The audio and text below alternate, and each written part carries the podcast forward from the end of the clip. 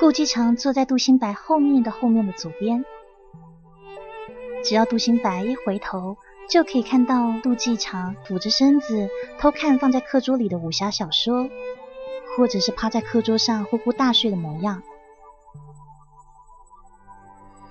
其实这两种相比而言啊，杜新白更喜欢看到顾继长睡觉的样子，因为他就可以假装和后桌的唐古拉说话。事实上呢，在偷看这个偷睡的男孩。顾继长呢，睡相并不好。虽然说他有最符合这时代审美的修长脸型，还有细长的丹凤眼，端正挺拔的鼻梁，还有色泽温暖的嘴唇，还有可能是完美比例的身材。可是每次他偷睡觉的时候，那总是被课桌挤压的变了形的脸颊，还有留在嘴角的口水。都可以让这些优势通通变得微不足道起来了。可是啊，杜新白就是喜欢看这样的顾忌长，因为也只有这个时候，这个女孩才可以这样肆无忌惮的看向他，而不用担心被对方发现而尴尬吧。于是坐在杜新白后面的唐古拉，总是支着下颚抱怨说：“杜新白，你不要暴殄天物好不好？”我可是打入男生人气榜前五的优质偶像，好呗，还得过最想告白对象第一名的好呗。说话这男孩唐古拉是个上海人，高二的时候才转到这个学校。他使用反问句加强语气的时候，最喜欢用“好呗”这样子的句式。杜新白指了指唐古拉用来打草稿的，却刚刚被校花林苏月退回来的情书。嘴角扬起浅浅的笑花，不发一言就成功的让面前的男孩碰了一鼻子的灰。那个林苏月和唐古拉一样，两个都是上海人。据说两个人还在穿开裆裤的时候就互相认识了，可惜一直落花有意，流水无情。哎，杜新白，你不用哪壶不开提哪壶好呗？亏我一直当你是我的红粉知己啊！唐古拉撇撇嘴，露出一副可怜兮兮的表情，然后他将那封情书左叠右折，接着轻轻一扬手，一架白色的纸飞机就从他的指尖滑了出去。喂，杜新白说了一半就知道来不及了，他的目光落在那架纸飞机上面，看它悠悠的划过窗外那片绿树白花。他其实很不理解唐古拉这男孩对待情书的做法为什么是这样子。不管是他收到的，还是寄出去被退回的，这唐古拉也算是长得很好看的男生，眉眼清秀干净，让人觉得有很舒服的笑容，牙齿洁白，瞳仁深黑。有的时候呢，也会有低年级的学妹偷偷的塞情书给他，其中当然也有长相甜美的漂亮女孩。每次收到情书的时候，唐古拉总是笑得像王子一样，憨憨的说：“谢谢。”啊可是收下情书以后，那情书的下场可不怎么好看。他会在上课无聊的时候，把那些情书通通拿出来当折纸飞机的材料。当纸飞机多到抽屉快要放不下的时候，唐古拉就会找个闲散的午休时间，然后把腿夹在窗台上，向着窗外。一架一架的扔纸飞机，因为唐古拉和杜新白所在的教学楼后头是一片没有人管也没有人会去的小树林，所以唐古拉这种乱丢垃圾的行为也没有人去管他。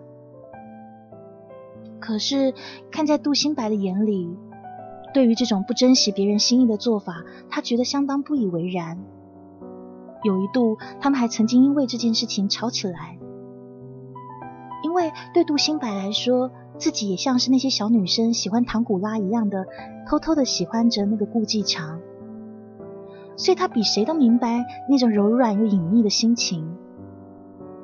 所以，当看到那些小女生的心意被后面这大帅哥用那种方式粗暴的丢弃，这样扔出窗外的时候，他的心里面是比谁都愤怒又哀伤的。可是当时唐古拉给他的回答是：没啊，他们依然拥有那份美好的感觉啊，我又没有破坏，哎，请问我到底有什么错啊？那些情书本来就是写给我的，我本来就有权利处理吧？还是你觉得让那些小女生在垃圾堆里面看到自己写的情书被我丢掉会比较开心啊？可是，可是那是心意啊，都是心意。你这样，杜新白握紧自己的手，他没有办法流利的说出自己心里想要表达的意思，于是他不断的用力握着自己的手，握到指尖都发白了。杜新白，你不要天真了好呗，那样的心意啊，随时有可能改变啊。你以为他们喜欢我什么？他们甚至都没跟我说过什么话，甚至都不认识我，就可以随便送上一个写满喜欢的情书。谁知道三天以后，他们遇到比我更符合他们思春对象的男生形象的时候，会不会立刻把我就丢到脑后了？杜新白啊，那样的心意哦，当真的就是傻子。那也是杜新白第一次意识到，眼前这男孩笑起来可以倾泻一地的唐古拉，总是笑嘻嘻没个正经的唐古拉，其实有着同年龄少年少有的敏感跟固执。那是杜新白第一次看到唐古拉认真说话的表情，微头没蹙，嘴角挂着嘲弄的笑，可是目光冰冷。唐古拉的心里似乎有个黑暗潮湿的小房间。很少有人会注意到。你看啊，我都已经收下他们的情书了，他们也不会知道这些情书最后去哪了。这样的结果你还觉得不好吗？我觉得倒挺好的。还是说你希望我一个个拒绝他们，打碎他们的心意呢？唐古拉侧着身体看向杜新白，那一半的脸被阳光晒得通红透明。一半的脸隐在阴影里，神情复杂。杜新白败下阵来。如果递情书的是他，他也是宁可永远不要知道情书去哪了吧？如果是顾继长，如果顾继长也是这么狠心对待他的心意的话，那是他们第一次，也是最后一次关于情书的争执。后来，他们两个人都聪明的避开这个话题，再也不去提起。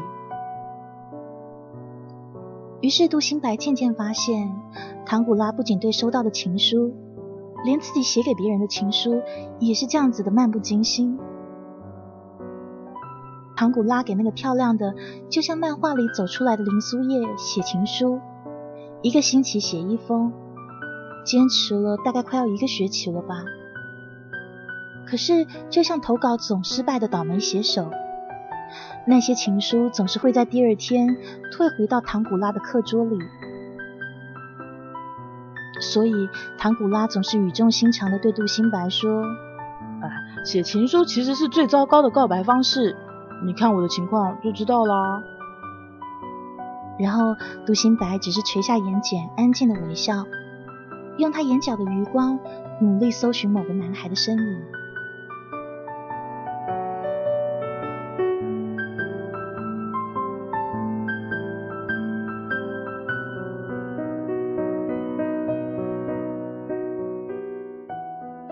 杜新白会喜欢顾继长，真的只是一个意外。只是这个意外，它恰巧就发生了。那是高一刚开学不久，十五岁的杜新白留着保持十五年的同花头，刘海齐眉，眼神清澈，从里到外都还是一个完全的孩子模样。所以那天在体育课之后，当他发现自己的身体状况不对的时候，才会紧张到不知道该怎么办才好。后来，杜新白就那样身体僵硬的坐在位置上，一动也不敢动，长达了三节课的时间。放学了以后，他又假装赶了很久很久的作业，一直坚持到等教室里所有的人都走光以后，他才敢缓缓的站起来。果然不出他所料，连椅子都被他弄脏了。浅黄色的木椅子上盛开出一朵奇怪的红艳艳的花。杜新白用纸巾擦了很久很久，才把那红色的污迹都擦过去。然后他草草的收拾书本，准备背上书包闪人的时候，刚打完篮球的顾继长这个时候居然跑了进来。杜新白侧身望着在门口明显愣了一下的顾继长，他的脸唰的一下就白了。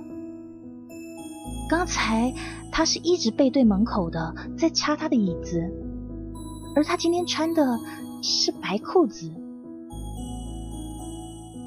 来例假对女孩来说本来就是一件隐秘又羞于启齿的事情，在这样子情况下被男生这样子看到，就算他平常再怎么大咧咧的，也是囧到想死吧。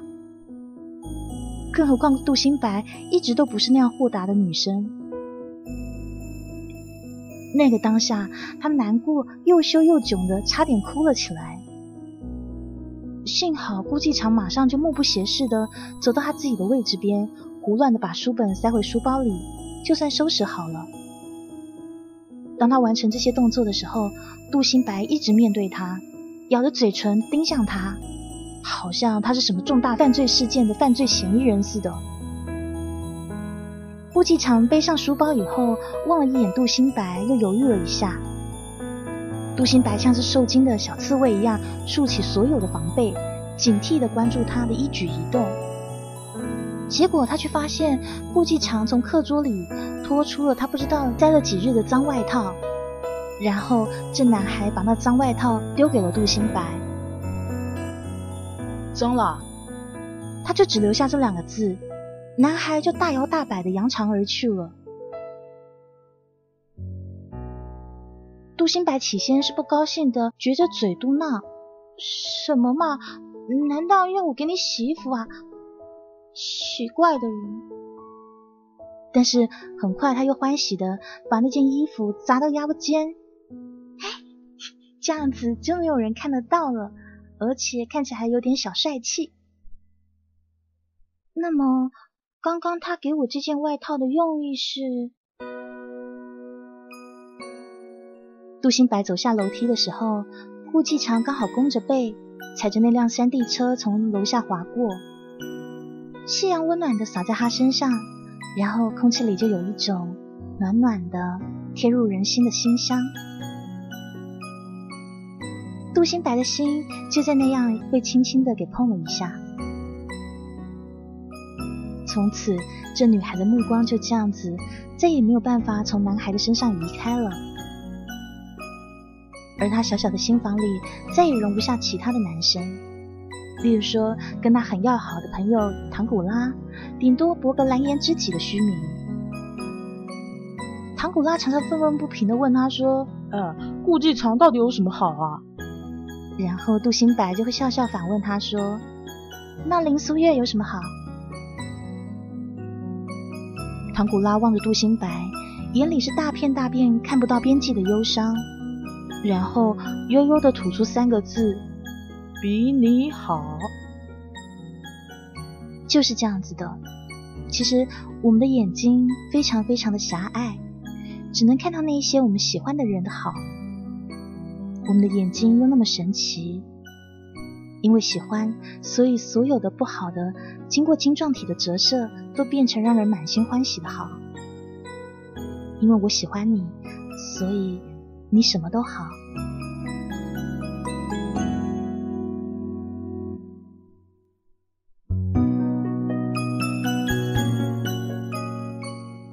高二那年的冬天，学校举行冬季趣味运动会，因为那个时候已经接近期末考的时间。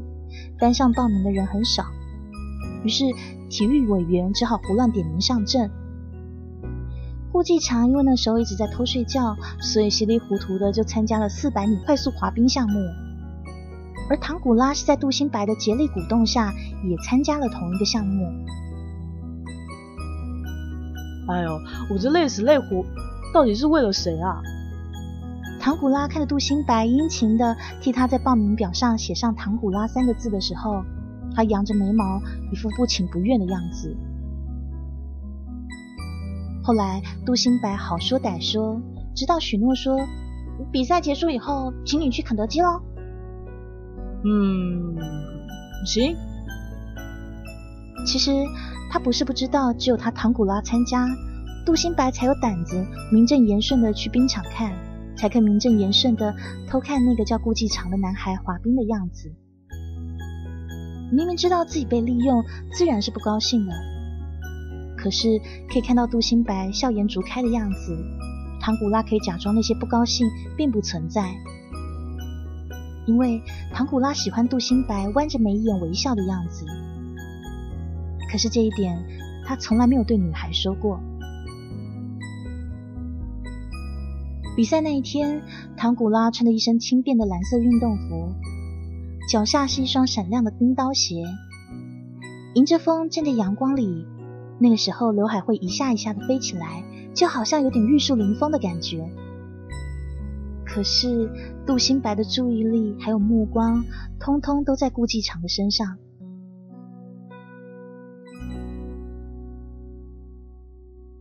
顾继长依然是睡不醒的懒模样，头发乱糟糟，一副睡眼惺忪的样子，坐在椅子上，一边听 MP 三，一边等比赛开始。也许是因为杜新白一直一直看着他吧，顾继长好像有感觉似的，转过头的时候，刚好遇上杜新白慌张的眼神。顾继长笑了一下，然后回过头打了个哈欠，继续懒懒的听他的 M P 三。杜新白忽然想起雷光下的那一首情书。十二月的阳光下，我正偷看你的侧脸，你的身影犹如荡漾在微风中的一首歌。你一定全都知道，你一定全都不在乎，就这样回过头，清凉的一笑。想到这里，杜新白的心里无端的伤感起来了。唐古拉这时候拉拉他的头发。对他裂的牙齿张牙舞爪的笑，哎，杜新白，你不要露出这种讨厌的表情嘛！大不了我放水让你男人赢啦。你说什么呢？杜新白一下子就红了脸，然后追着要打他，吵吵闹闹中也忘了刚才的小小伤感。接下来一声枪响，金飞屋檐上休息的鸟群。四百米速滑的比赛正式开始了。唐古拉就像离弦的箭一样，第一个冲了出去，而顾继长反应则慢了一拍，比所有人都迟了一秒才滑出去。场边的观众都热情澎湃的高呼着“加油，加油！”挤在如潮的人群中，杜新白看着顾继长跟唐古拉一起一前一后的飞速滑动的身影。忽然在那一刻，他恍恍觉得人们的欢呼声、加油声似乎都渐渐的慢了下来，时光也永远不会往前。场上是两个飞速滑动英俊少年的身影，阳光把操场尽头的积雪虚幻成炫目的金黄色海洋，幸福如潮。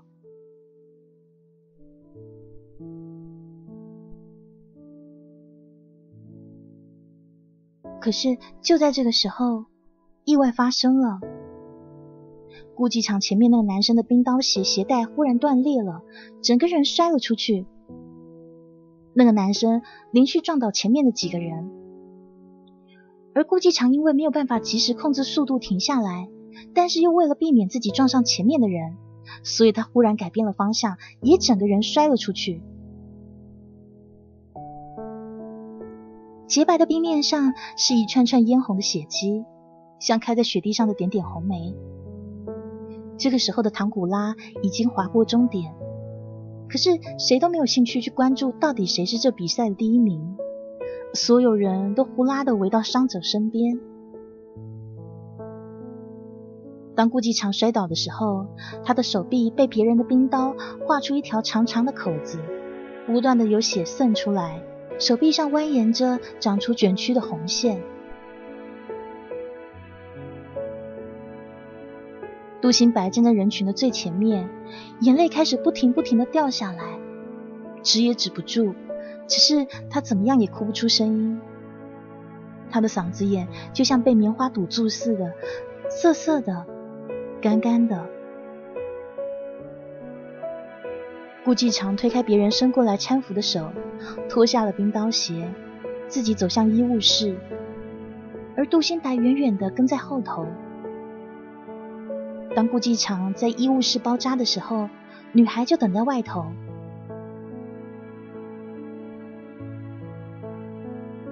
医务室外面那棵高大的香樟树枝芽上积着白色的雪，纵横交错的把天空画成不规则的几何图形。灰色的枝桠，湛蓝的天壁，洁白的雪，美丽的像幅哀伤淡淡的油画。杜新白抱着膝盖坐在台阶上，天空下起细细纷飞的雪，满世界飘起叮铃的柔软的花朵。哎，我说，杜新白转身看到刚处理完伤口的顾继长。就站在他身后，高大挺拔的，就像棵大树一样。女孩慌慌张张的站起来，可是视线依旧直到男孩的胸口。我说：“你是傻子吗？我就流那么一点血，你就哭得像世界末日一样？天气那么冷，现在又下雪了，你还在这干嘛？”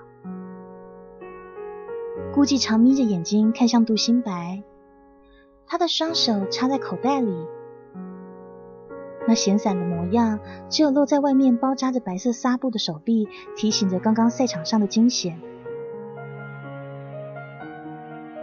杜新白的眼睛又迅速的泛红了，他肿得不知道该说什么可以掩饰自己超过正常心跳的担心。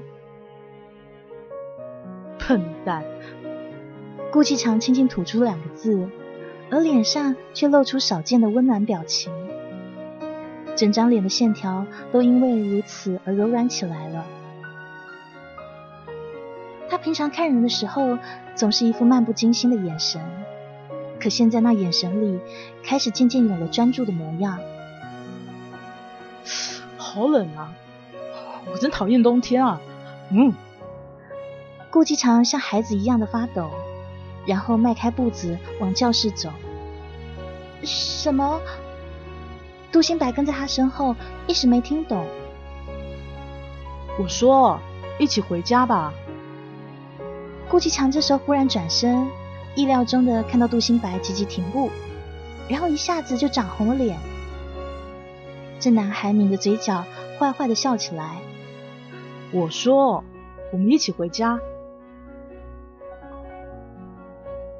杜新白先是愣在那里，然后慢慢睁大眼睛，然后再弯起眉眼，灿烂的笑了起来。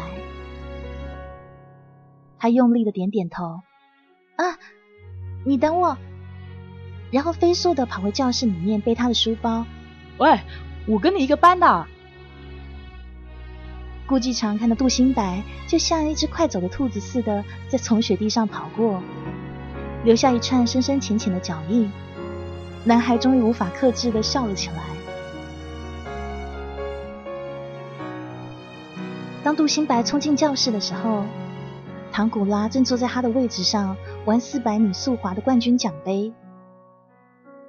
看到了杜新白，唐古拉刚想扬起笑容得意几句，却被幸福的快要晕倒的杜新白一把抱住。唐古拉，你知道吗？你知道吗？顾机场刚刚跟我说，我们一起回家。他说我们，他是说一起，他说回家。哎，唐古拉，我觉得我现在快要幸福的死掉了。唐古拉刚才激烈的快要停止的心跳恢复到了正常的频率。他轻轻的，哦，然后推开了杜新白。回到自己的座位上，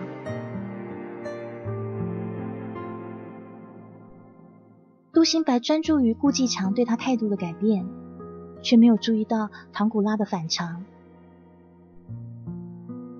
他等到顾继强回到教室拿了衣物以后，两个人就一起走了。女孩走的时候说：“唐古拉，再见。”那样高扬的幸福的语调。甚至没有听见唐古拉的应答，女孩的身影就和另一个男孩消失在门口。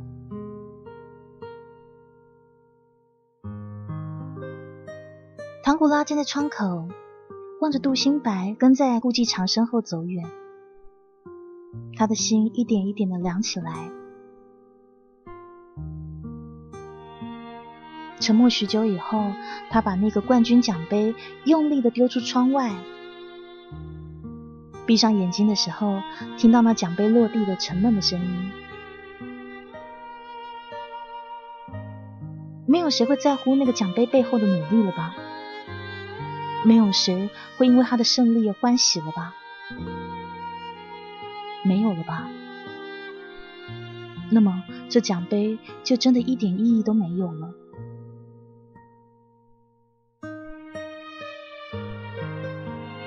古拉站在车棚口，看到穿着白棉服的林苏月。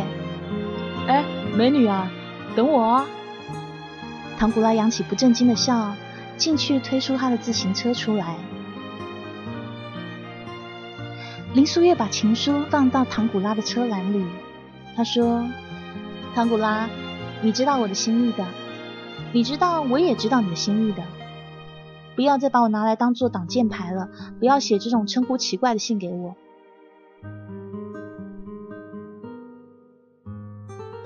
唐古拉真真的望着林苏月远走的身影，呆立在原地。暮色终于彻底的垂下来。华灯初上，而他形单影只。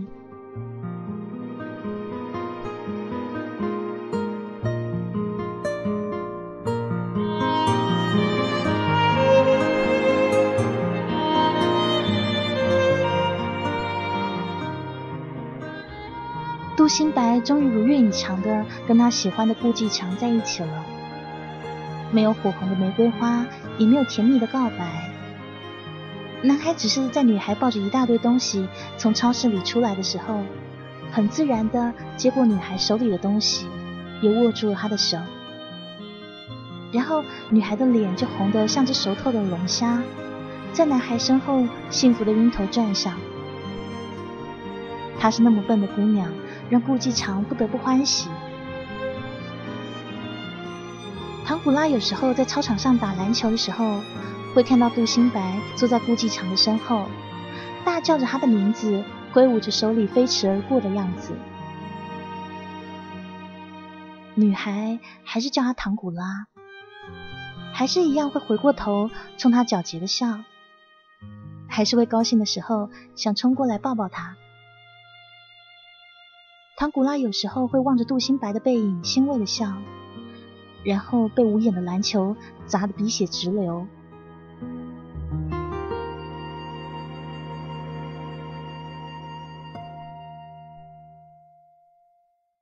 高考结束以后，唐古拉终于也追到了他喜欢的校花林苏月，两个人手牵手一起参加了最后的毕业晚会。他耗时长达两年之久的情书攻势，终于取得了最后的胜利。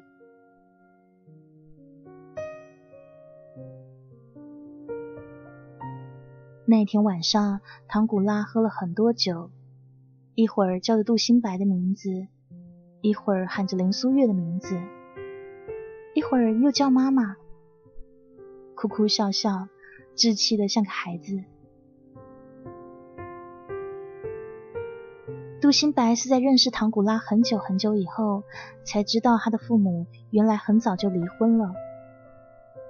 他们在十岁的时候，唐古拉面前互相推着，不想承担抚养孩子的责任，最后。唐古拉被判给了爸爸，而他的妈妈再没有出现过了。也许就是因为这样子，所以才会有如今不珍惜别人心意的唐古拉吧。他的心里有那么多的不安，习惯嬉皮笑脸的假装什么都不在乎。因为害怕受伤，所以他会先说不要，先放弃。追林苏月可能是他唯一的坚持了吧。杜新白看着睡在角落里、睡颜像个小娃娃的唐古拉，心里是一阵柔软。他轻轻地趴在林苏月的耳边说：“林苏月，你要好好照顾他哦，你们要很幸福、很幸福的永远生活下去啊！”好，林苏月说：“好。”那美丽的大眼睛里泪光盈盈。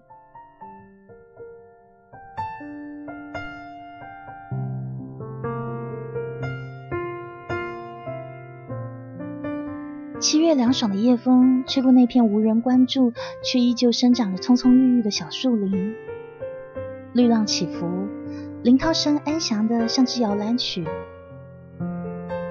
早早便开始凋零的香樟叶，在夜色中大批大批的奔赴新的领土，一层层的将那个四百米速滑的冠军奖杯给覆盖。终于。那最后一抹暗淡的金色也消失得无影无踪了，而那些停驻在枝桠间的纸飞机却又再度的飞翔起来，在夜色中画出淡淡的白色弧线。只有当它们飞过窗口透出的光影明亮时，才闪亮一下下。而那些纸飞机所承载的秘密，却永远没有机会再见光明了吧？那些曾经是女生心底角落最隐秘的心事，谁也没有兴趣知道了吧？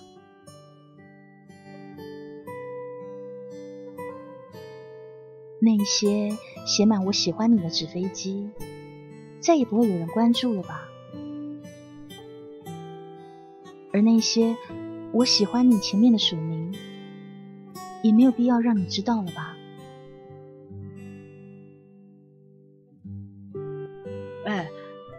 不要笑啊！喂，别说我老土哦。喂，杜新白，我我喜欢你啊。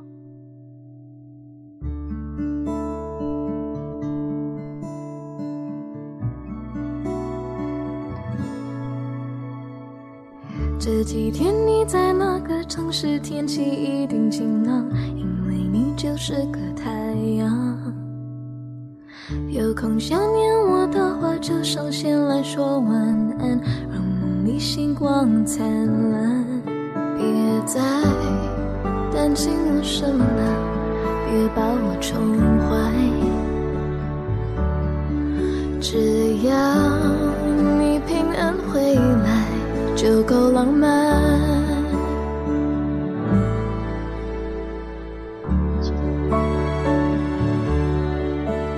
这是我们今天的故事，故事的名字叫做《有风吹过纸飞机的秘密》。我们在剧这个故事的一开始呢，看到就是说，原来呢，这女孩呢喜欢一个男孩，那他也交代了这女孩是如何喜欢上这个男孩的。那关于纸飞机到底有什么样的秘密呢？原来这个似乎不重视别人心意，都把情书当纸飞机射出去的男孩，他也不重视自己的心意。他写给别人的情书，他也是当成纸飞机就这样射了出去。可是事实上，这些纸飞机背后隐藏了一个更大的秘密，那就是他喜欢的，就是坐在他前面的这个女孩子。可是看起来大咧咧的他，看起来很有勇气的他。却始终不敢说出那一句“我喜欢你”，然后就看着他的女孩终于顺了他自己的心愿，然后呢，跟喜欢的男孩终于在一起了。看着那样幸福的背影，有些欣慰，又有些落寞。这不是很多人，很多差了那么一点点勇气的人，最后得到的结果吗？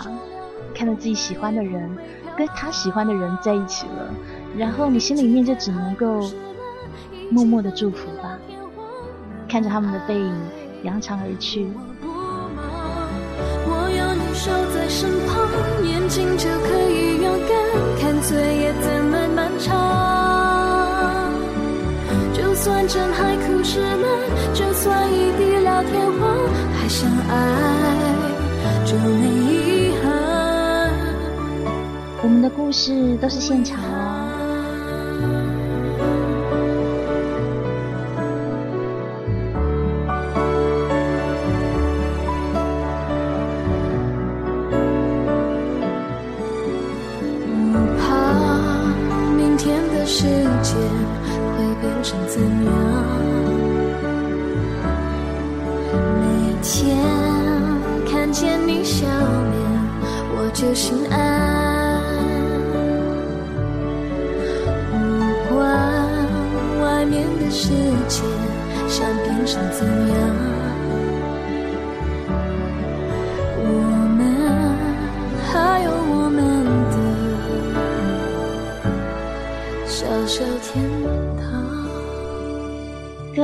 到 Livia Wong 的《海枯石烂》。